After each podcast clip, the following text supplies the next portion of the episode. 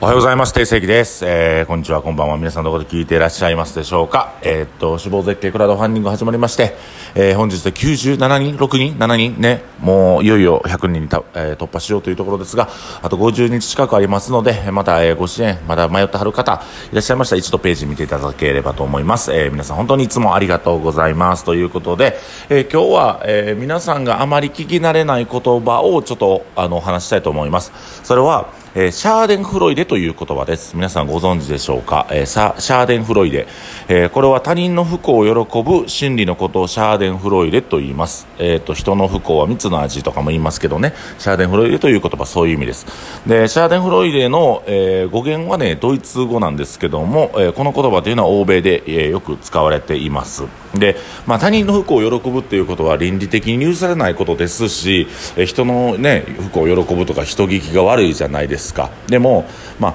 えー、っと、他人の不幸を喜ぶ気持ちとかっていうのは実は存在しているというお話になってきます。で、えー、まあ、なんていうかな、えー、全然自分には、えー、関係のない、え芸能ニュースもしくは不倫とか、えー、ねえー、ちょっと不祥事とかを見たらなんか心の中でちょっとざまあ見ろと思ってみたりわこいつもともとそんな好きじゃなかったんやとかをね飲み屋とかで出ますけど、えー、そういうのが他人の不幸を、え喜ぶ気持ちっていう感じですね。でこの他人の不幸を喜ぶ気持ちっていうのは普段から持っているというわけじゃなくて何かの歪みで湧いてくるポンと出てくる瞬間があるということなんですけども、え人間の心理にはねこう意地悪な、えー、心理が潜んでいますので、えー、そういったところで、えー、こういうシャーデンフロイデという感情他人の不幸を喜ぶ感情というのが出てくるということです。でえっ、ー、とねあのま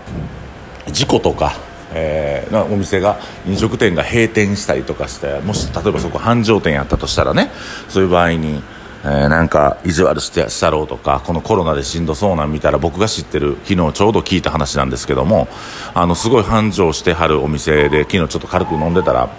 やっぱ怪文書とか送られてきたりあのなんか市の職員を直接呼び出すなんかね、連絡とか入れたりとかして周りの住民や周りの飲食店の人らがその流行ってる飲食店に対して攻撃する妬むっていうそれ,、まあ、それを見てから喜ぶっていう作用があってこれもシャーデンフロイデの、えー、一つだと思います。やっぱね、あのー、まあ、こういう行動をする人の根底には、まあ、妬みっていうのが、まあ、嫉妬深いとかそういうものが存在するんですが、えー、っとまあ、経済的に豊かな人、えー、ご商売がうまくいってる人学力学歴が高い人また、えーと、容姿が美しい人なんかがこのシャーデンフロイデの、えー、ターゲットになりやすいんですけども、えーと、やっぱりこう、うんね、羨ましいとかうんとなんかその人みたいになりたいなという嫉妬とかはあるんですが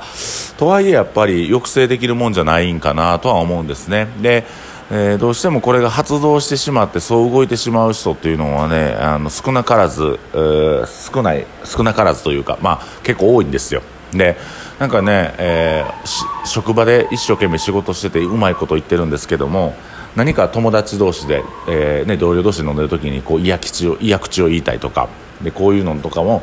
えー、多々目にするんですが、えーと、実はこれ男性と女性では他人の不幸を喜ぶっていうの精査がございまして他人の不幸を喜ぶシャーデンフロイデになってしまうっていうので一つの実験があったんですね。でまあこれは簡単に言ったらギャンブルをしている中でえーと、ゲームねゲームでマネーゲームみたいなのを何人かでしてて桜を一つ一人入れるんです。で桜を一人入れてこの桜がえーと、バレるんですね。ゲームの不正をしましたということをバレた時に電気ショックが流されるという実験をしたんですよ。だそれは見てる人らは前で自分がゲーム参加しててこいつがまあえーと、ゲームで勝ったんやけど不正をしてたということで電気ショックをその後罰として与えられるのを見た時にでこれで脳波を調べた時にね男性はあ女性はですね同情の方うわかわいそうやな電気ショック当てられてかわいそうやなっていう、えー、反応が、えー、起きてえー、男性の方は報酬系あ報酬をもらったっていう、えー、反応が出たんですけども、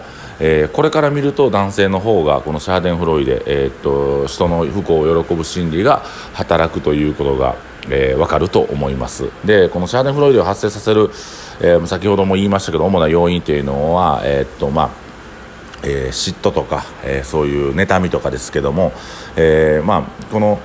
幼い時とこ時からこの妬みっていう感情っていうのは備え付けられてますので大人になって急に妬みが出てくるわけじゃなくて結構根深いんですねこの妬みという感情が。だから、えー、この妬みっていうのはどういう時に存在するかって言ったら自分の方が下やっていう風にジャッジしてしまった時にその間を埋め合わせる、えー、方法がこういう言葉で傷つけたりとかえー、まあ、妬んだりとか人をこう足を引っ張ったりこき下ろすという作業になってきます。でシャーデンフロイデがこう存在する人の多くが自尊心が低く、えー、不安定な人ほど妬みを持ちやすいという、えー、結果も出ております。で、えまあ自尊心が高い人というのは優れた他者を比較して、え、疎ましく思ったり妬んだりすることはないので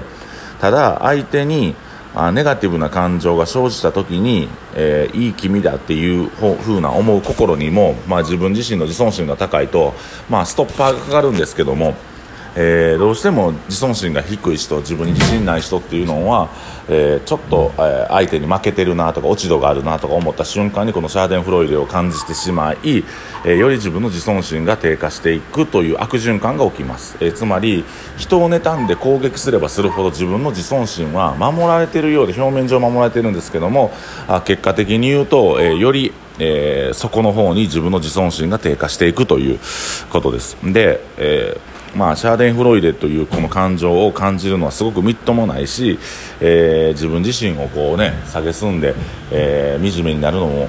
えー、そんなことしたら自分自身の自尊心が低下しない。それでもやっぱり、えー、妬ましいとか、えー、落ち度のない人間人物を不幸にえー、責め立てるのは自分自身見苦しいなと思うんですけどもそれを認めたくないと認めたくないと思えば思うほどシャーデンフロイデという感情が出てしまい自尊心をどんどんどんどん、えー、低下させていきます。で自分が自尊心が低下すれば低下するほど私がこういう気持ちになったことには相手に落ち度があるという大義名分が立ち正義感が出てきて攻撃性を発揮するんですね。だからすごいねあの恐ろしい心の状態ででこれを、えー、自己分析して答えを出せる人がいないんですねなかなか。だから、えー、妬めば妬むほどこのシャーデンフロイデという感情が肥大すれば肥大するほど、えー、自分自身は気づくにくく気づきにくくなり、えーより攻撃深い攻撃にしてしまうという、えー、相手がどんどん不快に思うことをどんどんどんどん仕立てようというふうに心が動いてしまう。それはなぜかというと、えー、自分の中で正義正義感が蓄積されるんですね。正義正義心というか、うん、自分をこんなに貶めた相手なのだから攻撃してもいいという発想になるんです。でも実際はた,、えー、ただ単に自分の自尊心が低くなっていることによって相手を傷つけているという答えはなかなか出にくいですね。自分を守るためならやっぱり人は傷つけてもいいというこの、ね、なかなか難しい、えー、状態なんですけども。はい、ということで今日はシャーデンフロイデのお話をさせてもらったんですけども、えーと、僕はやっぱりですね、えーと、自分の不出来な部分とかまだまだ、え、目標達成できない部分を見直してそれに対してリソースを割いていく時間を割いていくっていうのはとても重要なことだと思いますし、まあ、他人のことを攻撃している暇実はないっていうことを、うんでねえ、そのシャーデンフロイデの感情を持つ方々には抱いてほしいんですけどもなかなかうまいこといきませんよね。それはね、え、その時間って結構無駄なんでね。えー、まあ、僕もあ、ね、いろいろうまいこといけへんこととか多々ありましたりね、えー、頑張らなあかんなと思ってることあるんですけどもやっぱり自分自身の頑張りというか、うん、他人のせいにしてもそんな意味ないですからね。淡々と自分ができる仕事をやっていくしかないなと思うんですけども、まあ、それでもなかなかねこのシャーデンフロイデという感情というのは恐ろしいもので、えー、ね、僕自身もまあ感じたことがありますし昨日あ昨日僕がねちょっとごお食事させてもらった居酒屋さんでもいろんな怪文書が送られてきたり攻撃性を持った人たちによって、えー、大変な思いしてされたりね、それこそなんか Google マップで閉業みたいな感じで、ね、Google マップ誰でも登録できますから、それされたみたいで、えー、そういう風な、えー、やっぱり、ね、悪目立ちするじゃないけど、そうやって頑張ってる人たちをこけ落とすっていう人がある程度一定の数おるということも覚悟しながら、えー、僕たちは生きていったりね、活動していかなダメなのかなと思いますけども、やっぱりあの、え共感していく、分かり合うっていう部分で、えそういう風なね、人たちの気持ちにもちょっとリーチしてあげて、どういう気持ちでどういう感情でそういうことをしてしまうのかなっていうのを分かるために、まあ僕も今、えー、勉強中でございまして、まあそういう人らにね、優しい気持ちを持って接してっていうわけじゃなくて、僕は、えー、そういう方々がいった距離をとって適切な距離のもとに、えー、まあ対話していくっていう対話、まあ対話もせんでええと思うけどね、距離取るっていうのが大事かなとは思います。以上今日はね、ちょっとね、楽しくない話でございましたが、シャーデンフロイデという言葉を皆さん覚えていただいて、えー、苦しい時あったら今日の放送をまた聞き返してもらえればと思います。よろしくお願いします。